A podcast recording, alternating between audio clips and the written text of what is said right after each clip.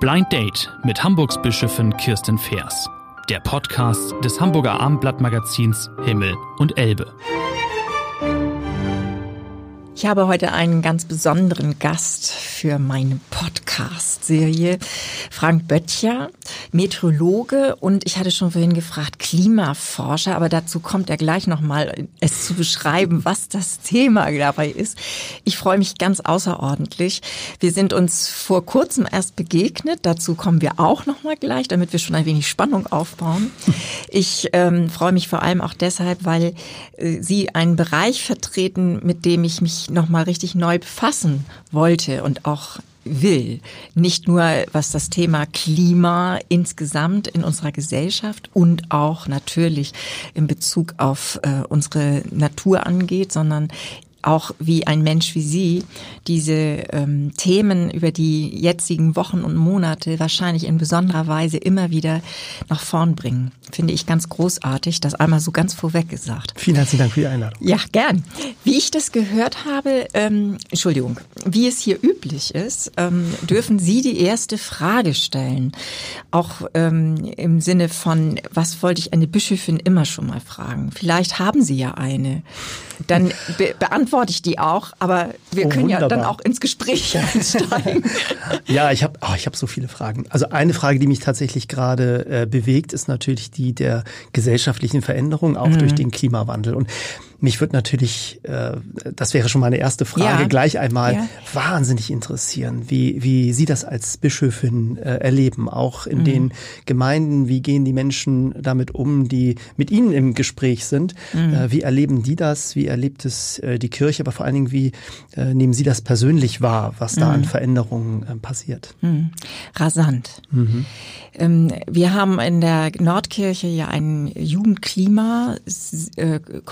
Jugendklima-Konferenzen. Schon seit langen Jahren haben auch ein Klima-Sail-Projekt, also Jugendliche, die richtig mit Segelschiffen rausfahren, Meeresbiologie machen und sich total beschäftigen damit, was, was es bedeutet, Plastikmüll auf dem Meeresboden zu finden. Also wir, das heißt, wir sind bei dem Thema Bewahrung der Schöpfung schon lange Jahre richtig äh, mit dabei, auch gerade mit den jungen Menschen. Mhm. Aber was ich jetzt merke, ist, dass es enorm emotionalisiert ist. Mhm. Und ähm, gestern erst hatten wir einen Wirtschaft, Kirche-Wirtschaftsdialog, in dem ähm, deutlich wurde, dass die jungen Menschen mit ihrer Warnung in fünf Jahren so weitergemacht, ist der Schaden irreversibel. Mhm. Und auf der anderen Seite Menschen auch zum Beispiel aus der Wirtschaft, die sagen, Moment, wir müssen die Faktenlage nochmal ganz anders werten. Mhm. Ja. Wir müssen ähm, auch demokratische Prozesse einhalten.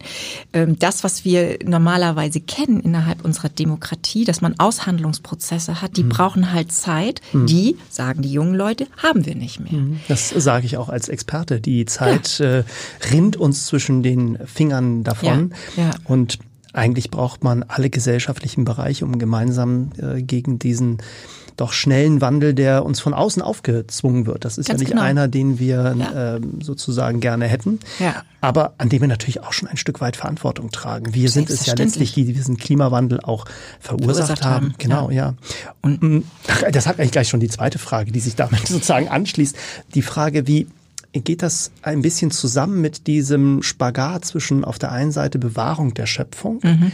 und auf der anderen Seite ja aber auch macht euch der Erde untertan. Mhm. Beides schlägt ja sozusagen in der äh, kirchlichen Seele sozusagen mhm. ein kleines bisschen und auf der einen Seite macht euch der Erde untertan hat natürlich viel auch äh, zum Schutz der Menschen beigetragen, auch zur Ernährung der Menschen mhm. beigetragen. So, sie haben für sich selber gesorgt, das Land bewirtschaftet und jetzt kommen wir vielleicht an einen Punkt, wo es schon äh, des, dessen zu viel ist und wo mhm. die Bewahrung äh, doch vielleicht äh, stärker in den, in den Vordergrund rückt, als äh, sich der Erde untertan zu machen. Wie, das ist ja sicherlich auch etwas, was, was Sie in sich bewegen, so äh, kann ich mir ja, vorstellen. Naja, zumal die äh, biblische Weisheit dabei und das ist ja Weisheit, Schöpfungsweisheit, die da ähm, in diesen alten Texten enthalten mhm. ist. Mhm. Die haben in diesem hebräischen Sprachkontext mit dem untertan machen, eigentlich diese Konnotation, die heißt hegen und pflegen, also mhm. Kultur entwickeln. Mhm. mhm. Das ist die eigentliche Idee, die dahinter steckt, hinter mhm. dieser Schöpfungsgeschichte. Mhm. Und natürlich wirkt das viel, ähm, wirkt das wie Okkupation der Erde, sie sich untertan machen nach den eigenen Wünschen und Wollen. Dass das aber ähm, allein schon an Naturgewalt gemessen, der menschliche Wille äh, da in keinster Weise irgendwie ähm, also äh, dagegen halten kann, das wissen wir und merken wir. Mhm. Und ähm, die eher im Sinne dieses eine Kultur entwickeln, mit der man die Schöpfung würdigt und bewahrt mhm. und jedes Geschöpf, jedes Geschöpf ähm, eine unantastbare Würde hat. Hm. Dass das eine, ein Grundgedanke ist, der uns ähm, als, also theologisch schon hilft, aber auch auf die Welt bezogen hm. hilft. Dazu passt, und das ist nochmal meine Frage denn zurück an Sie, ja. ähm, dass im Moment in unserer Gesellschaft, was ich jetzt eben mit Emotionalisierung meinte, dass es eben immer mehr Leute gibt, die bei dem Thema Fridays for Future sich so frontal gegeneinander stellen, dass das das echte Problem im Moment ist, wenn wir nicht gemeinsam mhm. diese Verantwortung der Bewahrung der Schöpfung übernehmen, sondern mhm. uns in, in äh, wirklichen Streit ähm, sagen wir mal, auch in einem Streit, der nicht mehr zusammenkommen lässt mhm. uns. Also mhm. Streitkultur ist was Gutes, aber mhm.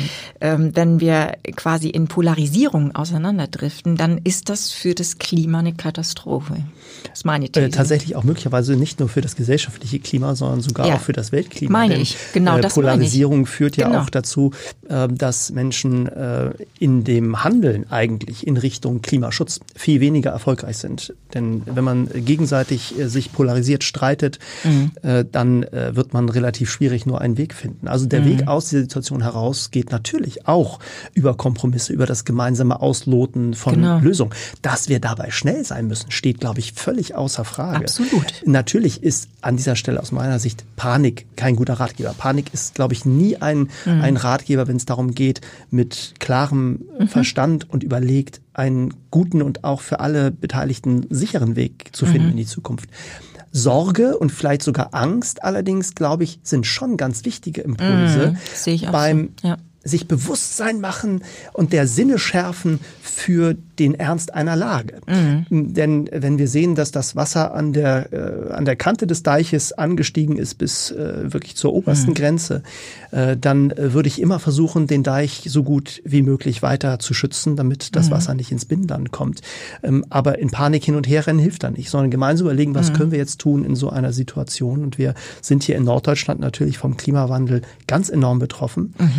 Wir werden Bereiche erleben, die vielleicht gesellschaftlich gar nicht so sehr schlimm sind für unsere Region. Und mhm. andere, die dann doch eine erhebliche Wirkung haben werden. Das mhm. geht los beim Anstieg des Meeresspiegels, den wir hier erleben werden in Absolut. Norddeutschland. Wir sind ein, erleben wir ja schon. Äh, ein Land der Küstenregion. Ähm, 3,4 ja. Millimeter Meeresspiegelanstieg an der deutschen mhm. Nordseeküste pro Jahr. Das ist mhm. etwas, was man dann über längere Zeiträume eben schon äh, merkt. Äh, und äh, Hinzu kommt sozusagen natürlich Veränderung auch bei Temperaturen, bei Extremwetterereignissen. Mhm. Aber es gibt eben auch Regionen, die viel stärker betroffen sind. Norddeutschland mhm. ist eine Region, wir sind dicht am Meer, wir werden im Sommer immer wieder mal die Abkühlung bekommen, die frische Meeresbrise und können dann einmal tief durchatmen. Ja. Äh, aber andere Regionen sind viel stärker betroffen bei der, bei der, bei den Veränderungen. Nicht? Und das macht es manchmal für uns vielleicht auch äh, noch schwerer, ähm, äh, dann etwas dazu beizutragen, dass es global auch für andere lebenswert auf diesem Planeten bleibt. Absolut. Also ich meine, dass es eine globale Katastrophe ist, ist eindeutig und dass es eben mhm. ähm, von wenigen letztlich produzierter Klimawandel ist, mhm. den die, äh, den nicht wir ausbaden letztlich. Ja. Das ist äh, so sozusagen schon im, äh, im Bewusstsein aller, glaube ich, vorhanden. Ja. Aber dann zu handeln, ja. auch vielleicht strategisch so zu handeln, dass sich, ähm, dass sich da wirklich nennenswerte Veränderungen ergeben. Das ist äh, nicht nur Sache der Politik, so habe ich sie jetzt verstanden sondern das ist eben auch Sache von allen äh, Einzelnen, jedem Einzelnen, hm. sich ähm, als Verbraucherin, als ähm, jemand, die in ihren Arbeitsgebieten da Bewusstsein schaffen kann, ja. wie auch immer einzubringen ja. wird. Ja. Ja, und es kommen gesellschaftliche Fragen auf uns zu, auch mhm. Äh, vielleicht der Reduktion auch von Verbrauch. Das Thema naja. äh, Mikroplastik hatten Sie eben schon genannt. Also ja, ja die, der Transport von Plastik in die, in die Weltmeere ist natürlich ein, ein Riesenproblem. Äh, Deutschlands Müll wird zum großen Teil natürlich verbrannt. Äh, mhm. Äh, das, was in, die, mhm. in unsere wunderbaren gelben Säcke wandert, was wir da wunderbar sortieren, ist in mhm. Teilen eben auch äh, immer noch im Export. Ähm, China nimmt dann die Ware nicht mehr an. Dann findet man plötzlich in Indonesien tatsächlich auf Müllhalden die Plastikverpackung der Salami, die hier in Norddeutschland vielleicht sogar direkt vor Ort im Supermarkt um die Ecke verkauft worden ist. Also so mhm. absurd ist ja manchmal die Situation. Absolut.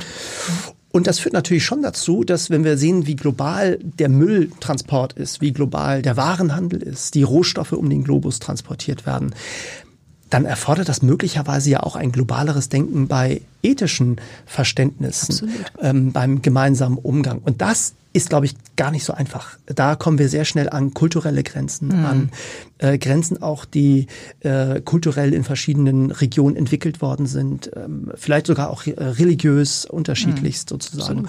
Ja. Und die Frage ist, wie gehen wir dann damit um, wenn man plötzlich ein globalisiertes Problem hat, was mhm. eigentlich nach einer globalisierten Denke ja letztlich auch fordert, wir aber doch immer noch in den einzelnen Ländern, Regionen säkular, manchmal ja denkend unterwegs sind. Und die Abstriche, die wir haben, die könnten ja plötzlich über alle Bereiche gehen. Also vielleicht kommen wir zu der Erkenntnis, wir sind zu viele auf diesem Planeten. Dann müsste man eigentlich Fragen stellen, auch ja, geht hin und mehret euch. Ist das noch ein etwas, was man überhaupt mit gutem Gewissen weiter erzählen mhm. kann? Oder müssen wir auch schauen, dass wir das alles so ein bisschen zusammenhalten, indem wir eben nicht zu viele sind, unseren Planeten nicht überfordern. So, ich glaube, mhm. dass, ja, da sind so Sachen drin, die, die plötzlich ganz neu kommen, äh, die für jeden Einzelnen beim Einkauf ein Aspekt sind, aber die plötzlich auch zum Beispiel Veränderungen, vielleicht sogar im Denken auch von religiösen äh, Gemeinschaften äh, mit sich bringen. Und äh, das ist gar nicht einfach für alle Beteiligten. Mhm. Also es würde ja schon reichen, wenn wir mal europäisch dächten. Hm. Also ja. an vielen Stellen ja. fällt mir das auf. Aber ähm, da eine Verantwortungsethik hm. wirklich zu übernehmen und nicht allein eine Gesinnungsethik. Das ist ja immer so, das sind ja immer so die beiden Pole, mit denen dann gearbeitet wird. Ja. Und ähm, Verantwortungsethik heißt dann für mich tatsächlich auch, dass das Leben zum Guten für alle gelten muss. Also das ist natürlich eine, eine Verheißung. Also wir gucken eben im biblischen Kontext immer, wie wir von dem, wie es sein soll, denken.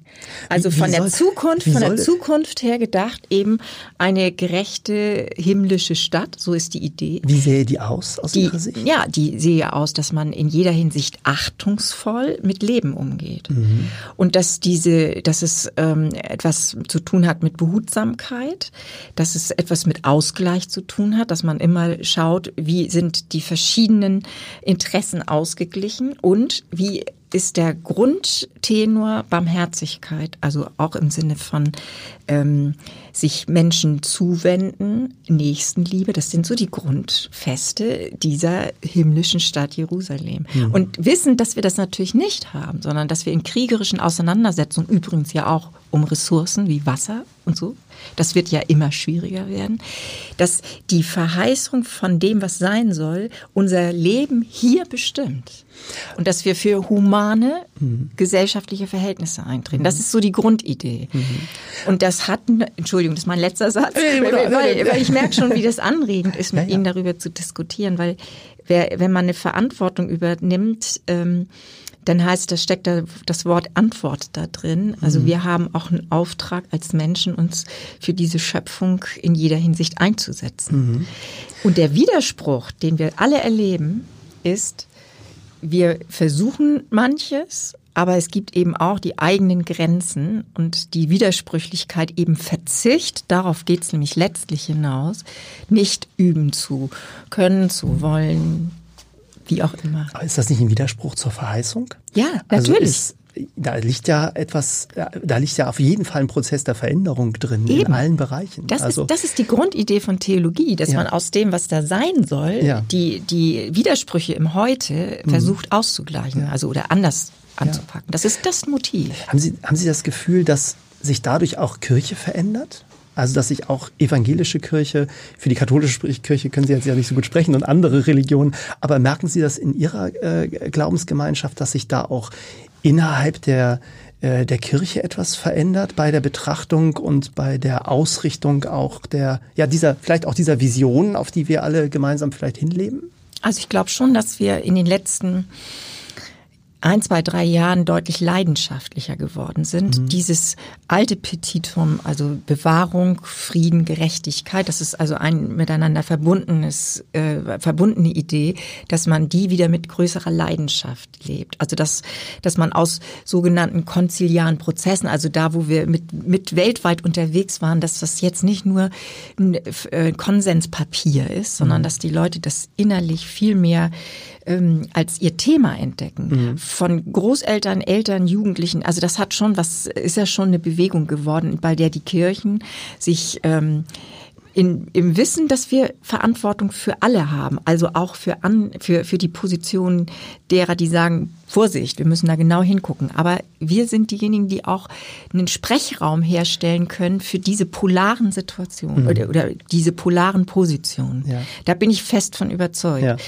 dass wir, dass wir da ähm, auch eine hohe Behebigkeit haben als Institution, mhm. muss ich Ihnen zugestehen, finde ich auch. Das ist aber ganz normal bei großen Institutionen. Ja. Insofern, äh, da, das ja, ist gar das kein, müssen Sie sich gar nicht grämen, weil ich glaube, äh, das findet in, äh, in allen gesellschaftlichen Situationen statt. Und das findet übrigens ja schon dann statt, wenn man so wie ich 51 Jahre auf diesem Planeten herumläuft, dann hat man von daher auch schon eine gewisse Behäbigkeit, weil ja. man eben auch eine gewisse Form des Lebens ja auch schon für sich äh, dann mhm. kultiviert hat. Und Veränderung fällt so umso schwerer, je größer eine Einrichtung ist mhm. und umso älter man ist, leider auch. Also ich mhm. versuche mich immer noch sozusagen zu verändern und gedanklich jung zu bleiben. Aber mhm. gelingt ähm, Ihnen auch gut, finde ich. ich. vielen Dank. Aber aber natürlich bin ich auch in Routine drin. Mhm. Und natürlich wäre mein, mein Anspruch, äh, wenn man es konkret macht bei der Mobilität, äh, weiterhin äh, eine Form der individuellen Mobilität zu haben, die mich verträglich für diesen Planeten, ökologisch sinnvoll, mhm. aber trotzdem hochflexibel mit einer Tankladung, wie immer die aussehen mag, 500 Kilometer weit trägt. Einfach mhm. deshalb, weil ich darauf konditioniert bin, dass es eine gewisse Bequemlichkeit und Routine hat, nicht nach 100 Kilometern oder alle 200 Kilometer auszusteigen einsteigen mhm. und 30 Minuten zu warten, äh, bis der Tank voll ist. Und äh, da warte ich händeringend darauf, dass man mir endlich auch eine Lösung technologisch oder wie auch immer liefert.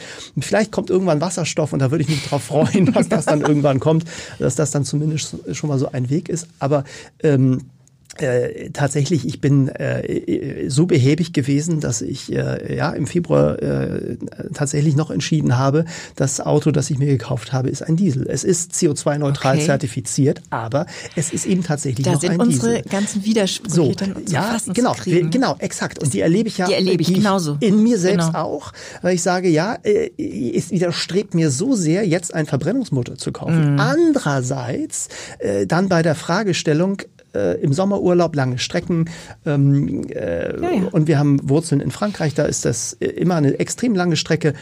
Äh, dann die Fragestellung, was ist denn die Alternative? Mhm. Nehme ich eine Elektromobilität, dann äh, schaffe ich, gibt es kein Fahrzeug, das dieses im Moment leisten kann. Richtig. Dann habe ich 11 Kilogramm äh, Kobalt in einem Akku drin. Ähm, wenn ich 11 Kilogramm Kobalt in einem Akku habe, dann rechne ich kurz mal um. Wir haben eine Weltproduktion von 140.000 Tonnen Kobalt. Wenn ich alle Fahrzeuge in Deutschland äh, umbauen würde mit einem Akku der jetzigen Generation mit 11 Kilogramm Kobalt, bräuchte ich die Weltproduktion an Kobalt für 6,7 Jahre. Und da ist dann noch gar kein Italiener, Franzose oder Inder mit irgendeinem anderen Elektroauto durch die Gegend gefahren. Und gleichzeitig kommen die ethischen Fragen auf. Wer buddelt denn mir eigentlich diesen Kobalt aus den Minen mit mm. Löffeln in wenigen Minen in Afrika? Mm. Und dann stelle ich fest, das sind tragischerweise möglicherweise auch Kinder, die durch diese kleinen Engtunnel so buddeln. So, kann ich das dann ethisch vertreten? Nein, kann ich irgendwie auch nicht. So, und dann mhm. findet ein wahnsinniger innerer Dialog statt äh, und äh, dann ist das, was Sie vorhin so toll genannt haben, da ist mhm. plötzlich Polarisierung auch ja. in der Gesellschaft drin und ja. da ist richtig Bewegung drin. Und das Interessante, ich erlebe genau diese Diskussion in mir selbst. Auf der einen genau Seite so. bin ich der Rebell, der sofort sagt, das müssen wir alles sofort ändern. Und auf der anderen Seite schlägt in mir das Herz, ja, aber es muss jetzt irgendwie auch sinnvoll sein. Und mhm. ähm, Zu Ende gedacht. Und, und zu Ende gedacht. So, und mhm. was machen wir eigentlich mit den Akkus, die wir dann alle haben? Wie werden die denn eigentlich recycelt? So weit sind wir da noch nicht, dass diese ganze Ressource da dann wieder rauskommt. Und wenn so ein Fahrzeug plötzlich brennt, äh, dann wird es auf der Autobahn nicht gelöscht, sondern wird abgebrannt und dann kommt die Feuerwehr mit einem großen Anhänger mit einem Kühlbecken, wo dann dieser Wagen hochgehoben wird, in diesen Kühlbecken mit Wasser gefüllt hineingesetzt wird, ein Abklingbecken, in dem das Auto dann dieses brennende, glühende Wrack, dieser Akku dann abkühlt, Ach, um irgendwann ja dieses Wasser als Sondermüll zu entsorgen. Also, ja. also okay. und da sind Sachen einfach äh, auch nicht ganz einfach. So und ich hoffe ich, dass dann Wasserstoff kommt, aber dann sind wir doch wieder nicht so weit. Und mhm. ähm, und insofern ich erlebe diesen ganzen Dialog, den wir als Gesellschaft führen, auch auch in mir, äh, in in mir drin. Und deshalb ich habe Klammer zu, volles Verständnis, wenn sozusagen auch Institutionen wie, wie, wie, wie Kirche in so einer großen Ordnung natürlich diesen Dialog äh, auch hatten. Aber ja, ähm, wir haben ihn einerseits in, intern, mhm. aber ich habe den Eindruck, dass wir als Kirche auch so etwas wie einen geschützten Raum herstellen könnten, an dem auch die gesellschaftlich polaren Situationen, also zwischen Gewerkschaften, ähm, Wirtschaftsinteressen, äh, den Fridays for Future, an, for Future Anhängern, dass man das tatsächlich ähm, miteinander erstreiten muss. Mhm. Denn diese Widersprüche sind eben auch zum Teil unvereinbar. Wir haben auch richtig Aporien. Also da ist letztlich irgendwas nicht lösbar. Ja. Und das sich zuzustehen und ähm, zu sagen, wie kriegen wir dies wissend noch eine gemeinsame Lösung hin, die halbwegs vernünftig ist für Absolut ist schwierig. Genau, gar nicht so einfach. Und wenn dann der Aspekt, und den hatten Sie vorhin ja auch genannt, ja. Gerechtigkeit kommt, ja. äh, dann bedeutet Gerechtigkeit für viele, die in Afrika leben, auch, sie hätten gern den Lebensstandard, wie wir hier ja, haben. Ja, so ist es.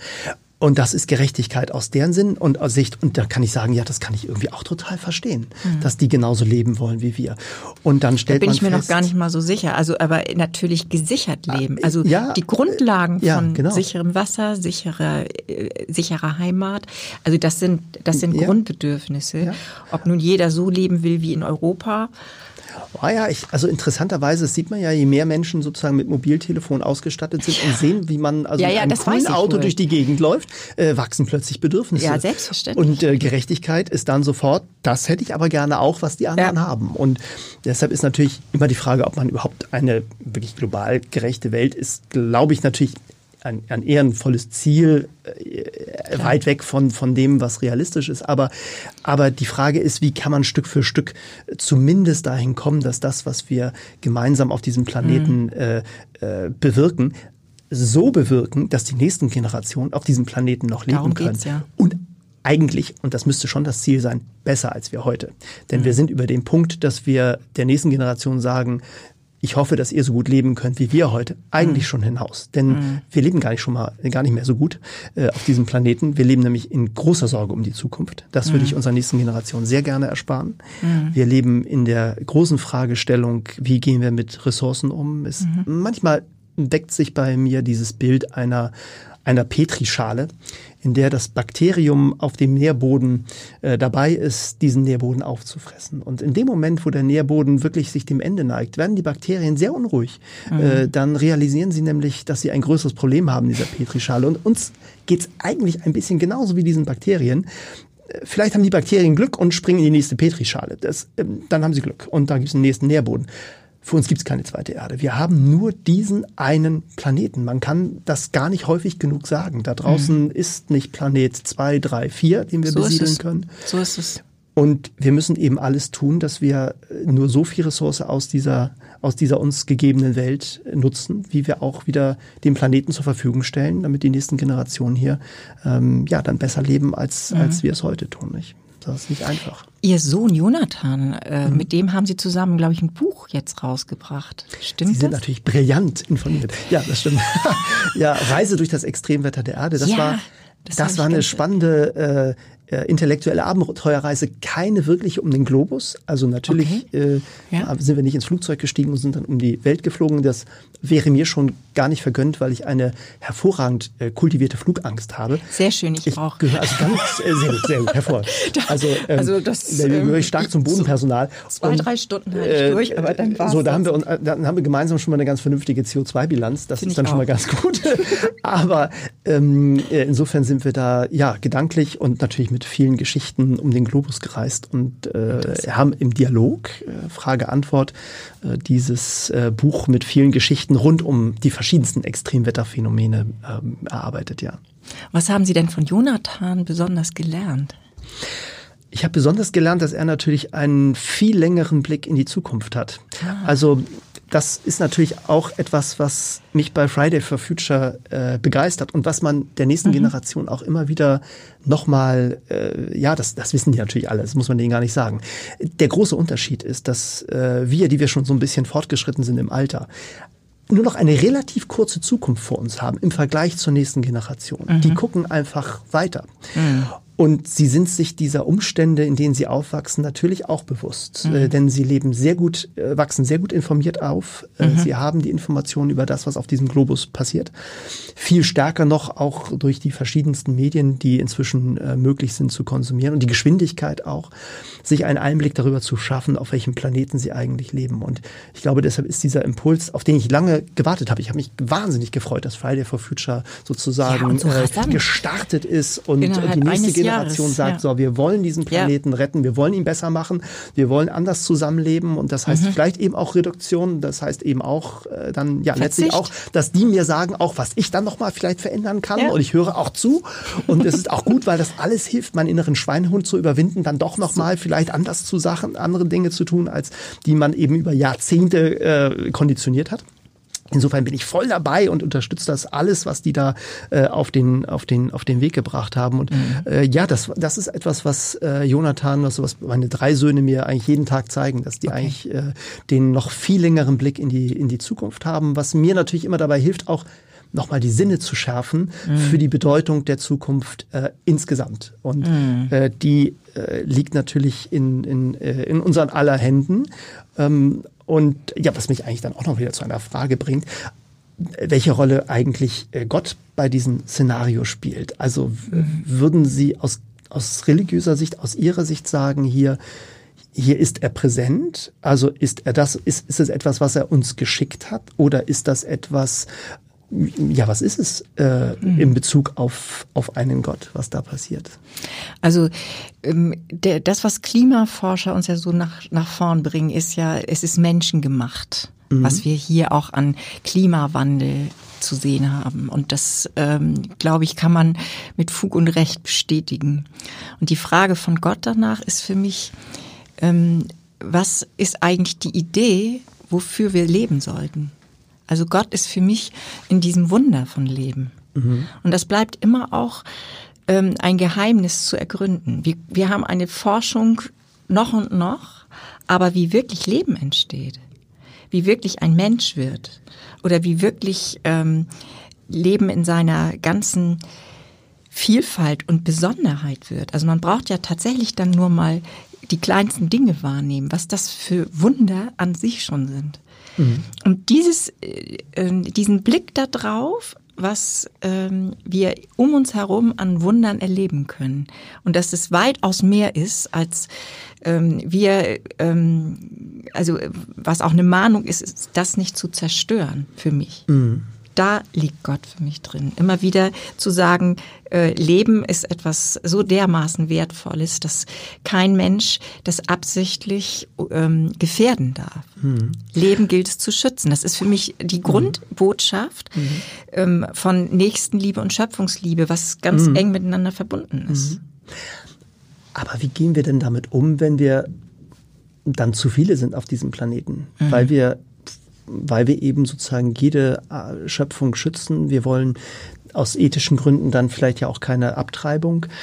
Aber wie, wie gehen wir damit um, wenn wir merken, ja, vielleicht äh, ist das auch ein Widerspruch, sozusagen Konflikt, äh, das Zielkonflikt. Ist, das sind, das sind ja. Konflikte. Ja. Ethik ist ja immer ein Konflikt ja. in der Abwägung.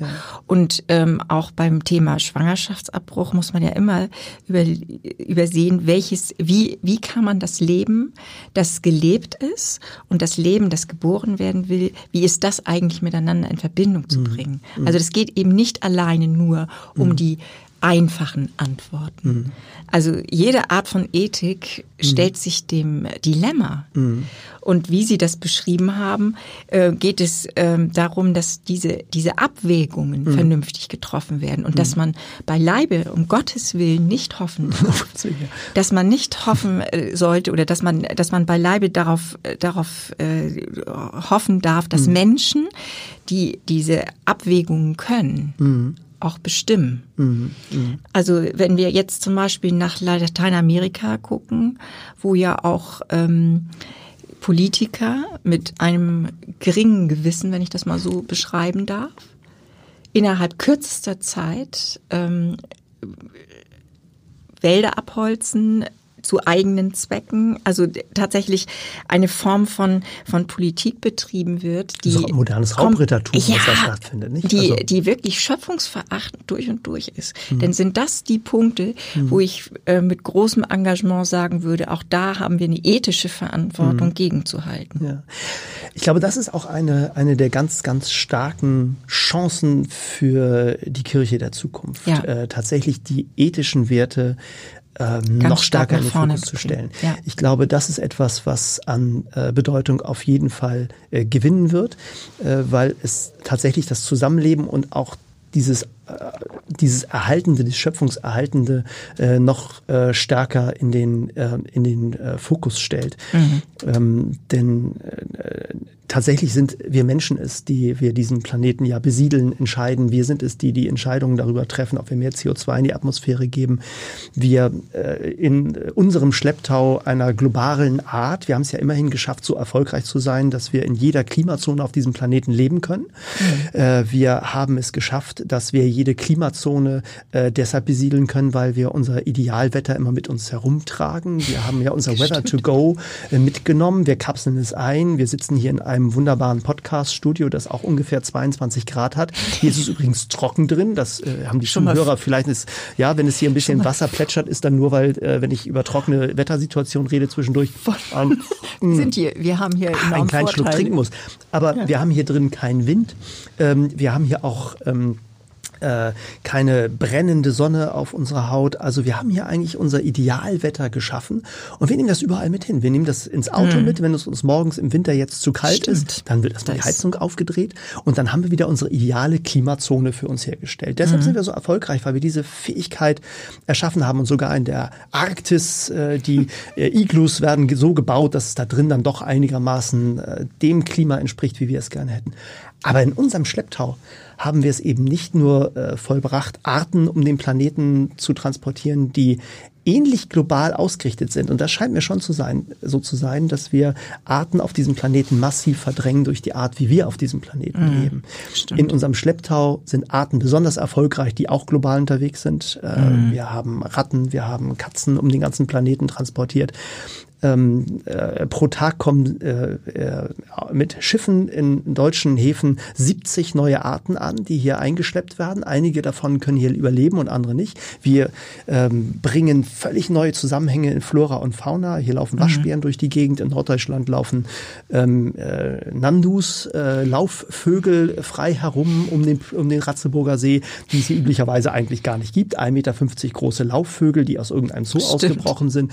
Also wir schaffen eine völlig neue Zusammensetzung von Flora und Fauna und mhm. es werden eben die Spezialisten nicht überleben. Die, die mhm. ähm, nur in kleinen Nischen unterwegs sind, die Stimmt. nehmen wir aus dem Artensystem heraus und ich glaube, das äh, ist schon ist, auch eine große Gefahr. Ja, und das ist ja. genau das, glaube ich, wo die, wo diese ethische Rolle, also äh, mhm. das, das Verständnis sozusagen, ähm, schützt das Leben auf diesem Planeten ähm, auch in Kirche eine, eine äh, viel stärkere Bedeutung noch äh, mhm. gewinnt. Wenn jemand wie Sie, der ja mit den Gefährdungen so ähm, präzise die zu beschreiben versteht und ja auch ähm, es, man merkt es ihnen ja an, auch es so ihnen so eine Leidenschaft ist, mhm. für ihr Thema einzustehen und zu kämpfen. Glauben Sie eigentlich an Wunder? Also jemand, der so forscht wie Sie und so genau und so präzise ist? Ja, das ist eine sehr gute Frage. Und ich habe lange darüber nachgedacht. Und meine Antwort ist nein, ja. nicht an Wunder, aber tatsächlich an den Zufall. okay. äh, der sich physikalisch tatsächlich äh, erschließt.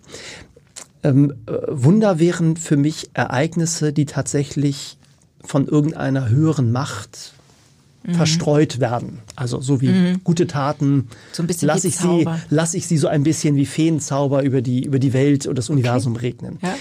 Und das wäre nicht mein physikalisches, naturwissenschaftliches Verständnis, mhm. sondern mein Verständnis wäre tatsächlich ein, für mich tatsächlich eine Welt ohne eine, eine, eine göttliche Institution. Mein, okay. mein Gespür von Evolution sozusagen auf unserem Planeten, wie also Leben entstanden ist, sehe ich auch in Religion. Ich sehe, wie Religion mhm. genauso einer, einer Evolution unterliegen, sich verändern über die mhm. vielen Jahrhunderte. Neue ja. Regeln kommen auf, äh, neue Geschichten werden erzählt, äh, werden von anderen übernommen und, und, und, und auch da gibt es erfolgreiche Religionen, weniger erfolgreiche Religionen, wie es im Tierleben ähm, erfolgreiche Arten gibt oder weniger erfolgreiche Arten. Genauso wie bei Unternehmen auch. Es gibt erfolgreiche und weniger erfolgreiche Unternehmen. Und am Ende gibt es so erfolgreiche Podcasts wie diese hier und eben auch welche, die vielleicht nicht so erfolgreich sind. Also überall findet so ein bisschen diese Evolution statt. Und wenn ich dann naturwissenschaftlich an diese Fragestellung herangehe des Wunders, dann schaue ich äh, in das Kleinste dessen, was wir mhm. auf diesen, in diesem Universum äh, so haben. Und ähm, da muss man jetzt wirklich sehr, sehr klein denken. Also wir haben sozusagen ein Glas Wasser, das ist hier relativ groß hier auf dem Tisch. Äh, wenn ich da hineinschaue, sehe ich da vielleicht so einen kleinen Wassertropfen. Das ist auch noch gigantisch für die Dimension, auf der tatsächlich der Zufall äh, mhm. passiert. Wir müssen viel weiter hineingehen auf die Ebene der Moleküle, auf die Ebene der Atome und dann noch weiter hinunter auf die Quanten. Und dort gibt es tatsächlich so etwas wie Vakuumfluktuation. Äh, Quanten, äh, die Masse, die von alleine entsteht und vergeht. Mhm. Auf dieser wahnsinnig winzigen Ebene unseres Universums ist es tatsächlich physikalisch möglich, dass aus dem Nichts ohne irgendeinen Impuls, ohne ein Zutun tatsächlich etwas wie Masse entsteht und auch wieder vergeht. Und das führt uns in der Erkenntnis sozusagen unseres Universums dazu, dass möglicherweise eines der wahrscheinlichsten Szenarien das Universum, so wie wir es kennen, aus einem winzigen Punkt entstanden ist, tatsächlich möglicherweise durch eine Fluktuation aus dem Nichts heraus. Und die gewaltige Bedeutung sozusagen dieser. Und das würden Sie nicht wundern nennen? Ähm, Nein, das äh, würde ich sozusagen ein Gesetz äh, des äh, Universums nennen. Okay. Und ähm, äh, Wunder vielleicht nur deshalb, weil es unerklärlich ist, weil es über das ja. hinausgeht, äh, was ich ja. verstehe.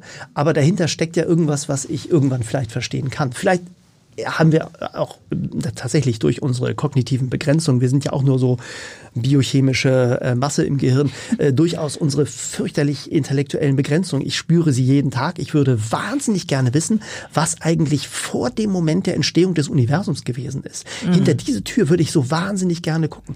Und wenn ich an diese Tür klopfe, äh, dann stelle ich fest, dass äh, nach Einstein und allen anderen physikalischen Gesetzen, die man so, die wir so kennen, tatsächlich Raum und Zeit gleichzeitig mit diesem Punkt des Universums entstanden sind. Das mhm. heißt also vor unserem Universum, vor dem Urknall. Ja, da hatte ich gar keinen Raum, da hatte ich auch gar keine Zeit.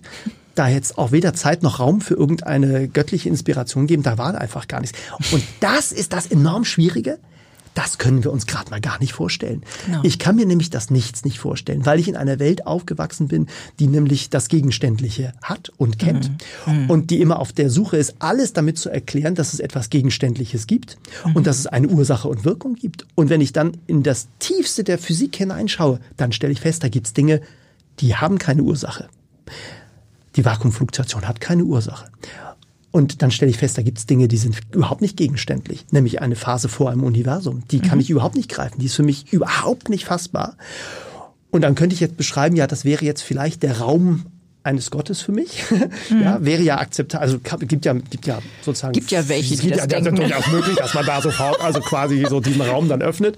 Ähm, aber äh, für mich wäre es äh, tatsächlich etwas, wo ich einfach nur sagen würde, ja, da, da ist für mich der Punkt, wo ich einfach noch nicht weiter weiß. Und vielleicht muss ich auch akzeptieren, dass ich da nie weiterkomme an diesem Punkt, dass ich dieses Universum leider nicht äh, weiter verstehen kann als mhm. bis zu diesem Punkt. Äh, vielleicht auch mit der Erkenntnis, dass genauso mit dieser Vakuumfluktuation auch Milliarden von anderen Universen möglich wären. Mhm. Viele davon, die aber überhaupt gar nicht existieren könnten äh, weil tatsächlich nur ein Universum, das eine Dreidimensionalität eines Raumes hat, mhm. und eine Zeitkomponente überhaupt in der Lage ist, äh, am Ende so etwas zu schaffen wie Planeten, die um, äh, um, um, äh, um eine Sonne kreisen. Also in anderen Universen wäre diese, wäre die Physik möglicherweise eine ganz andere und sie würden gar nicht existieren. Also ähm, äh, das kann ich mir alles sozusagen versuchen vorzustellen mit all den Möglichkeiten, die der Geist so dann gerade noch bis zu seiner Grenze irgendwie mir liefert. Aber dahinter habe ich natürlich auch Fragezeichen so und ähm, dahinter habe ich auch das Unerklärbare mhm. und dahinter habe ich auch das Warum mhm. äh, gibt es eigentlich und dahinter habe ich auch dieses unglaubliche Gefühl äh, oder die Erkenntnis, dass nach 13, 14 Milliarden Jahren dieses Universums es tatsächlich so ist, dass ich gerade in diesem Moment über diesen Planeten laufe nach fünf Milliarden Jahren Erde hier im, äh, im Interview, im gemeinsamen Gespräch mit äh, Bischof im Vers sitze, was mich total begeistert und, ähm, und dann dazu führt, dass das eigentlich unmöglich ist. Wenn ich, die, wenn ich das mit einer gewissen Wahrscheinlichkeit ausrechnen würde, wie wahrscheinlich es ist bei fünf Milliarden Menschen und äh, dass das jetzt Billiarden von Spermien, die vor uns sozusagen versucht haben, den Weg zu finden, dass äh, so und dann bin gerade ich in die jetzt hier. Äh, das ist eigentlich im Universum quasi unmöglich. Also lassen wir es beim Wunder. So und das ist und das genau und das kann man dann um dann den Bogen wieder zurückzubekommen, das könnte man jetzt als Wunder bezeichnen. Ja. Für mich wäre es dann sozusagen einfach das Ergebnis eines Zufalls.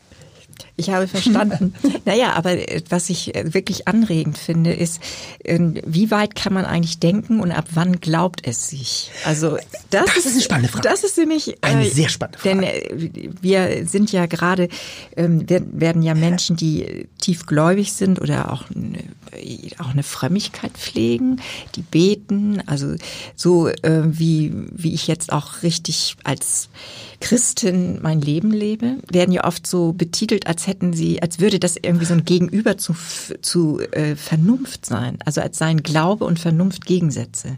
Oder gar Forschung, zum Beispiel Evolution, gegenüber einem Schöpfungsglauben. Also dass das quasi Gegensätze wären. Aber ich glaube, das ist, Sie, Sie haben genau diese Linie da gelegt. Äh, äh, es, es ist anders. Es ist, ja, und es ist tatsächlich. Wann springe ich? Ja, genau. Ja, und es ist ja tatsächlich auch äh, äh, völlig normal, äh, dass ja. wir bei der Fragestellung, das ist ja auch eine Form der, der Selbstreflexion, die immer wieder dann stark da ist. Jo. Was denke ich eigentlich, was glaube ich und was weiß ich eigentlich? Mhm. Und an bestimmten Punkten habe ich vielleicht einfach keinen Punkt mehr, wo ich mir das überhaupt alles vorstellen kann. Und dann ist es aus meiner Sicht völlig normal, dass äh, das Gehirn versucht, irgendeine schlüssige Erklärung dafür zu mhm. liefern. Das erzählende Ich meines Gehirns, äh, aus dem, also das, das erlebende Ich und das erinnernde Ich, äh, das versucht seine Geschichten sozusagen irgendwie zusammenzubekommen. Und versucht immer eine, eine schlüssige Geschichte zu erzählen. Ja, fast noch mehr. Es geht ähm, jenseits von Erklärungen, die man kognitiv erfassen kann, auch um so etwas wie ein Aufgehobensein in Sinn. Mhm. Das ist ähm, was anderes, als es zu erklären, wie es geht. Ja, sehr gut, genau. Sondern das mhm. ist tatsächlich ein Aufgehobensein. Und ja. ich empfinde es, vielleicht mag das der Zufall sein, dass ich genau da geboren wurde, wo ich geboren wurde, mit den Eltern, mit denen ich geboren wurde, etc., etc. Das kann man jetzt ähm, hinter und Und unglaublich viel Bio, biochemischer Prozesse ja. in, in, Ihrem Gehirn, in meinem auch. Ja, genau. Aber es ist ähm, für mich die dritte Dimension, ist Gott. Mhm also die meine Weltwahrnehmung von dem, was man direkt sehen, fühlen, erfassen, ähm, durchdenken, kategorisieren, analysieren kann, ist die dritte Dimension, die das ähm, die nochmal sowas wie Transzendenz herstellt und uns aus diesen ist für mich ja. das finde ich ja total spannend. Da muss ich jetzt gleich noch mehr darüber wissen, weil das ist für mich so schwer zu verstehen, weil ich diese Ebene gar nicht habe. Also ich, für mich ist das dann ein Platzhalter, wo ich sage, da weiß ich nicht ja, so ja. genau, wie so. Ist das wie ein Über-Ich, ein reflektierendes, ein analysierendes, ein situationsbeschreibendes. Wie, wie ist das zu erleben? Ja, es erlebt sich als ähm, eine ganz tiefe Zufriedenheit, würde ich mal mhm. beschreiben. Mhm. Und die, ähm, der Versuch, das, was man im Leben also sieht und was man an Wahrheit bei ja, was man an Wahrheiten erlebt mit Menschen im Gespräch zum Beispiel oder in Begegnungen, dass das ähm, ganz tiefen Sinn hat, was jeder Mensch für sich oder was jeder in der Begegnung mir entgegenbringt. Mhm. Und ich, ähm, wenn man immer sozusagen sagt, wie, wie glaubst du, oder diese sogenannte dritte Dimension. Ja. Ich finde, dass, ähm, dass sich im Moment zwischen uns viel, viel mehr abspielt, als dass wir über ein Thema reden. Mhm. Ja, natürlich, klar. So, und das kann man ähm, wie auch immer beschreiben, aber das sind auch. Ich denke schon parallel über tausend andere Dinge. Ja, ja, ich denke, ja, das ist ja total spannend, ja, ja, was, sie da, was genau, sie da sagt. Genau, und das, ähm, dass ich für mein, in meinem Glauben dafür einfach Worte finde wie ähm, inspiriert. Ähm, wir, wir sind in einer, ähm, wir sind in dieser Begegnung, lassen wir uns ein. Es geht um ähm, Erfassen des anderen, was mehr ist, als was man hören kann im, mhm. im Reden. Mhm. Es geht auch um die, wenn man es mal auf den Punkt bringen will, um, um das, was Seelenkontakt ist mhm. miteinander. Mhm. Und ich, für mich ist das, hängt das sehr stark zusammen mit, mit dem Glauben. Also zu sagen, äh, es, jeder, jeder Mensch hat eine tiefe Wahrheit in sich, die es sich lohnt, dass wir sie hören. Und das ist nicht nur das richtige Wissenschaftliche, ja. sondern das ist, ähm, trägt noch ganz andere Dinge mit sich. Wenn man das nicht als Gott beschreiben würde, mhm. sondern hätte den Raum jetzt der Naturwissenschaften, die zu der Erkenntnis kommen, es ist alles erklärbar, ohne dass es eines Gottes oder überhaupt irgendwelche mhm. anderen Götter bedarf. Und es wäre eine Kirche da, die sagt, ja, nun haben wir aber jetzt diesen Gott und den brauchen wir ja auch, um unsere Welt zu erklären. Gäbe es sozusagen, wäre eine Kirche vorstellbar, wäre eine evangelische Kirche vorstellbar, ohne dass es einen Gott gibt? Also, dass man vielleicht dieses auf, also durch Ethik füllt, äh, ohne die inspirative Ebene, ist schwierig, oder? Geht mhm. nicht, ja weil es das Wesen an sich sozusagen. So ist es. Ja. Und natürlich wir haben ja als christliche Religion ein kompliziertes Gottesbild. Mhm. Also, dass wir für jedenfalls für auch für andere Religionen nicht einfach so. Bei den Römern war es auch viel komplizierter. Ja. Da waren die handelnden Personen schon gleich sehr unübersichtlich. Da war jede Menge los. Aber hier ja, das ist ja das absolut Besondere an diesem christlichen Glauben, dass Gott eben ein Sympathikus ist, also einer, der mitleidet also nicht ein apathischer Gott geblieben ist, der von oben von der Götterwelt runterguckt und sagt, aha, so läuft das jetzt hier also, Aber sondern einer, der Mensch geworden ist, also der in Christus, das ist ja unsere Idee, dass dadurch, dass in Jesus Gott Wirklichkeit geworden ist. Aber er funktioniert doch immer noch durch Unterwerfung, oder nicht? Nein. Aber es heißt doch Gottesdienst, da muss ich doch jemandem dienen. Das heißt ja nicht Gottes Gespräch Nein. oder Gott, Gott im Dialog, sondern es heißt ja, ich diene ihm. Nein, es ist andersrum. Gott dient uns. Ich wollte jetzt gerade die Kirche modernisieren, indem, dann, indem der Name einfach modern mal verändert wird und es nicht ja, mehr Gottes Dienst heißt, sondern okay. es heißt einfach mal Gottes Dialog oder so. Äh, ja, also ich meine, dass wir ganz viele dialogische Formen auch im Gottesdienst, also jetzt, wenn Sie den Sonntagsgottesdienst meinen, das ist, äh, sage ich jetzt mal, geschenkt, dass wir da ganz andere Formen inzwischen entwickelt haben, weil es ja wirklich darum geht, wie kriegt man eine Sprache dieser alten biblischen Tradition, wie kriegt man das vermittelt, zu einer Jugend zum Beispiel, die im äh, Friday for Future Thema unterwegs ist. Ja, und die wollen nicht so vielleicht gar nicht mehr so dienerisch unterwegs sein, sondern gestalterisch. Ja, ja eben, also, aber und, das ist, äh, aber das ist von der Grundidee her. Ja. Ähm, Gott dient uns, indem er quasi uns die Kraft gibt, also in die Gestaltung einzutreten. Das ist die, das ist die Grundidee. Also Gott dient. Ja.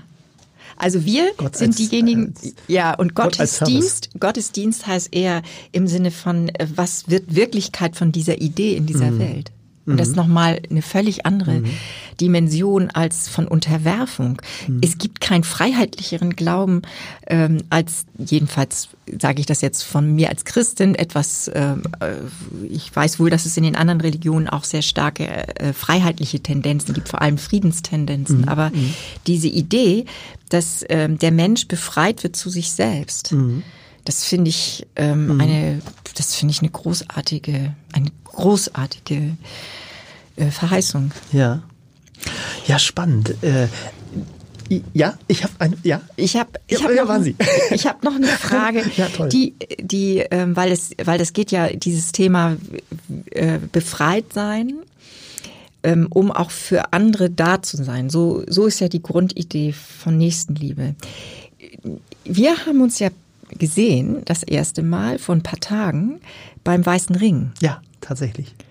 Und ähm, dachte, wunderbar, mit diesen Menschen redest du jetzt gleich ein paar Tage später und dachte zugleich, was ist eigentlich die Verbindung von ihnen zum Weißen Ring? Mm, Ja. Können Sie das beschreiben oder mögen Sie das beschreiben oder ist das ja, äh, äh, ja, da gibt's eine, da gibt's eine Beziehung sozusagen im regionalen Umfeld, okay. wo ich die Sorge, ich bin ja Meteorologe und Meteorologe sind äh, Meteorologen sind ja Synoptiker, das heißt also sie beobachten, ja. äh, weil ich aus der Beobachtung des Wetters meine Vorhersage schließe. Okay. So und äh, nun habe ich also Umfeld äh, beobachtet und in meinen Zukunftsszenarien bildete sich ab, dass hier eine Person gefährdet ist. Und äh, daraufhin ah. hatte ich den ah. Kontakt zum Weißen Ring aufgenommen und äh, okay. äh, mich mit den äh, Menschen dort beraten.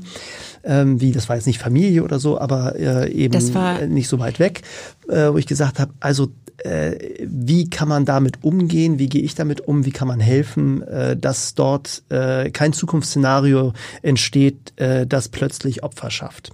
Okay, und dadurch entstand so ein bisschen äh, ein sehr intensiver, äh, nicht nur ein bisschen, sondern es entstand ein sehr intensiver Dialog und, mhm. äh, und äh, die äh, und der Weiße Ring hat da dann eben auch äh, geholfen und äh, begleitet das äh, so. Das ist so ein bisschen die, mhm. ist so ein mhm. bisschen die Genese. Mhm. Ähm, und ja, das ist natürlich klar, das war auch dieser innere Impuls, ähm, äh, hingucken ist, äh, glaube ich, äh, wichtig. Ähm, mhm. Wir haben viel zu viele Opfer in unserer Gesellschaft und ich glaube, es liegt eben häufig da auch daran, dass man nicht hinguckt. So ist es. Und ich hätte ein wahnsinnig schlechtes Gewissen gehabt, wenn ich äh, sehe, dass da etwas passiert und in mhm. meinen Zukunftsszenarien unter den möglichen Szenarien ist eines, mhm. das vielleicht doch eine relativ hohe Wahrscheinlichkeit hat, die in mir aufgerufen wird und gesagt hat, das nimmt kein gutes Ende.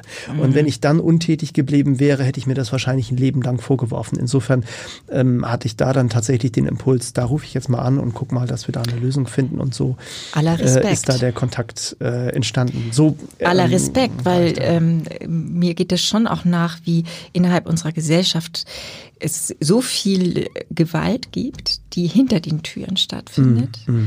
und sehr perfide stattfindet und dass es eigentlich ein Gesellschaftsthema ist, hinzugucken. Mm. Also dass in dem Moment, wo man Sprechräume schafft und sagt, Leute, ähm, achtet mal da drauf und nicht nur jetzt auf den Nachbarn oder die Nachbarin, sondern nochmal in weiteren Kontext, achtet mal drauf, was ähm, hier auch an Gewaltpotenzial stattfindet. Mhm. Klammer auf, im Cyberroom im Moment ja mhm. noch und noch. Mhm. Also das ist ja komplett enthemmt an einigen Stellen. Ja, ich, ja. Und da, da brauchen wir sowas wie ein gesellschaftliches Bündnis von Leuten, die aufmerken und ja. Bescheid sagen. Ja, und das ist ein ganz, Achtung. ich finde das, vielen Dank, aber ich, ich glaube, das ist ein ganz, ganz wichtiges Thema, das Sie da gerade ansprechen. Also mhm. tatsächlich die Frage, wie gehen wir eigentlich im Diskurs miteinander um und äh, mhm. wie, äh, wo sehen wir auch das Opfer entstehen? Und ich glaube, da haben Sie völlig recht, in einer, in diesen virtuellen Räumen, in diesen Cyberräumen im mhm. Internet, mhm. äh, entstehen gerade jetzt auch durch die Verrohung der, der Kommunikation Wahnsinn. unglaublich viele Opfer. Ja. Und da müssen wir alle gemeinsam gegenwirken. Find und wir auch. müssen, glaube ich, noch viel schneller sein. Also meine Sorge ist da an der Stelle sogar noch viel größer als im Moment beim Klimawandel. Mhm. Der läuft über eine längere Zeit und wir werden Maßnahmen haben, uns sowohl anzupassen als auch sozusagen der Veränderung Herr zu werden und auch den Klimaschutz sozusagen voranzutreiben. Viel bedrohlicher ist eine äh, Verrohung der Gesellschaft und die findet vor allen Dingen in den Räumen statt, wo man das Gefühl hat, man kann anonym äh, über andere herziehen. Richtig. Wer von uns kennt das nicht? Man sitzt im Auto, im Stau und dann kommt man langsam kriechend an die nächste Ausfahrt heran, wo sich von rechts nochmal einer reinfädelt und dann direkt vor einem reindrängelt, weil er diesen Versuch, oder auch Sie, das ist ja völlig egal, Autofahrer, Autofahrerin, den dringenden Versuch unternehmen möchte, auf der Autobahn Erster zu sein, also direkt vor mir auf der Autobahn Erster zu sein, ist ein unmögliches Ziel. Das ist eine der wenigen Dinge, wo man nie Erster sein kann, weil auf der Autobahn ist immer noch mal jemand vor einem, egal wie schnell man fährt. So, und dann passiert Folgendes. Wenn man sich darüber wahnsinnig ärgert, dass dieser andere Autofahrer da mit diesem komischen Blechkasten sich vorgedrängelt hat, dann fange ich an zu schimpfen. Mhm. Und ich fange an zu schimpfen, besonders laut, wenn kein anderer in meinem Auto sitzt, ich also total anonym bin und wenn der andere Autofahrer mich nicht hört. Wenn wir dann aber direkt nebeneinander fahren, weil ich mich dann langsam wieder vorbeischleichen möchte und wir würden beide unsere Fensterheber runter betätigen und mhm. wir würden uns hören und sehen, dann würde ich darüber nicht rüberschreien und sagen, was sind Sie denn für ein seltsam dämlicher Volltrottel, Sie sind völlig unfähig, dieses Auto zu führen und Sie sollten sofort aussteigen und den Rest zu Fuß gehen. Sondern würde ich sagen, ja, da war vielleicht Ihre Fahrweise jetzt nicht so ganz optimal, oder?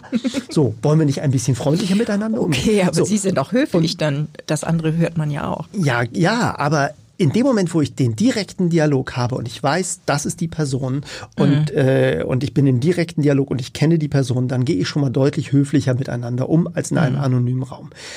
Im Internet haben wir die Situation, dass jeder in absoluter Anonymität Kommentare schreiben kann, seine Spuren verwischen kann, andere diffamieren kann, mhm. äh, Kritik auch völlig unsachlich äußern mhm. kann und vor allen Dingen auch völlige Fehlinformationen, Verleumdungen verbreiten mhm. kann. So und das ist eine der größten Gefahren aus meiner Sicht unserer aktuellen Gesellschaftssituation. Ja. Ich würde, wenn äh, es äh, mir möglich wäre, äh, sofort äh, die Anonymität der Meinungsäußerung äh, mhm. unterbinden. Ich glaube, jeder hat ein Recht auf freie Meinungsäußerung. Das ist grundgesetzlich gesichert und ist ein hohes Wehr, ein hohes äh, Gut unserer, unserer, unseres, unserer mhm. Grundrechte. Auf der einen Seite. Aber auf der anderen Seite haben wir nicht auch das Recht, anonym zu beschimpfen. Und vielleicht haben wir sogar die Pflicht, auch unsere unsere Meinungsäußerung mit der Person nämlich uns selbst, die wir die tätigen, zu verbinden. Mhm. Auf einer Demonstration mache ich meine Meinungsäußerung, aber jeder kann sehen, dass ich da stehe. Mhm. Und in dem Moment, wo ich mich vermumme, darf ich das auch auf einer Demonstration nicht. Da gibt es nämlich mhm. ein Vermummungsverbot. Im mhm. Internet demonstrieren wir ständig vermummt und pöbeln die Leute an ähm, und verrohen die Gesellschaft in einer äh, absolut gefährlichen Weise. Sehe ich genauso, ja. Äh, und die Gefahr dabei ist, dass da eine Ansteckungsgefahr besteht wenn man äh, diesem Virus nicht sehr schnell Herr wird. Mhm. Weil die anderen anfangen zu sagen, ja, wenn die jetzt so roh sind, dann mache ich das jetzt auch, um selber meine Position zu erhalten. Und wir müssen alle uns selber beobachten, selber mhm. immer wieder reflektieren. Lasst uns nicht zu denen zählen, die da rumpöbeln. Lasst uns bei den Wahrheiten bleiben, bei den Fakten bleiben und lasst uns gemeinsam darauf hinwirken, dass äh, diese Anonymität der Meinungsäußerung äh, möglichst schnell ein Ende findet. Denn ich glaube, es ist im Moment die größte Gefahr, die unsere Gesellschaft hat. Zwei, die einer Meinung sind. Hm. Ja, das ist ja wunderbar. Ich danke, absolut. Ich danke für dieses wirklich ähm, aufregend interessante und auch tiefsinnige Gespräch. Ich auch. Vielen Dank.